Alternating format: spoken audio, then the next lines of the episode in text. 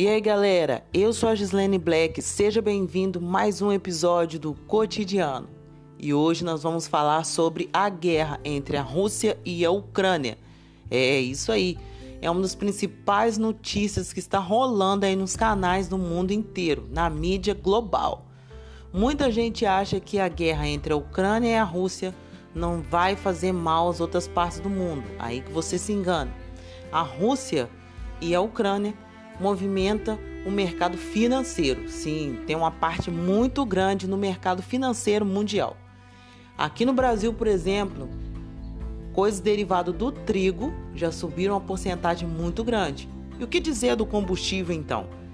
subiu mais ainda, né, gente? As coisas já estavam difíceis devido à pandemia. Agora que as pessoas estão retornando ao seu posto de trabalho, os comerciantes estão podendo abrir suas lojas, as indústrias estão voltando a trabalhar e agora vem essa guerra aí trazendo esse disparate no comércio, na indústria, no mundo inteiro, né, gente? Então, mais uma coisa aí para a gente enfrentar. E o que vocês acham? Vocês acham que o conflito entre a guerra e a Ucrânia tem uma solução? Vocês acham que o que está acontecendo realmente, né? Porque a mídia cada hora fala uma coisa, cada um fala uma parte. Eu sou contra a guerra, viu, gente? Não gosto de guerra. Mesmo, aliás, o brasileiro não gosta de guerra. O brasileiro é um povo pacífico, odeia guerra. Eu não sou a favor da guerra e torço para que todos acabam bem, porque não existe lado bom da guerra, né? todos sofrem. O povo da Ucrânia sofre porque estão deixando tudo aquilo que demoraram anos para construir, famílias separando, pai longe dos filhos e vice-versa.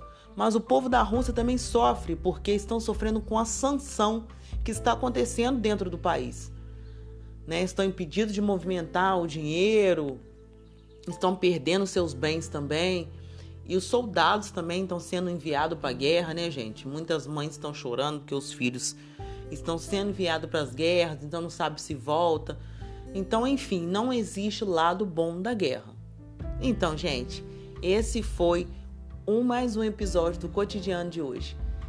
Em breve estaremos trazendo mais notícias para você. Um beijo e até o próximo episódio.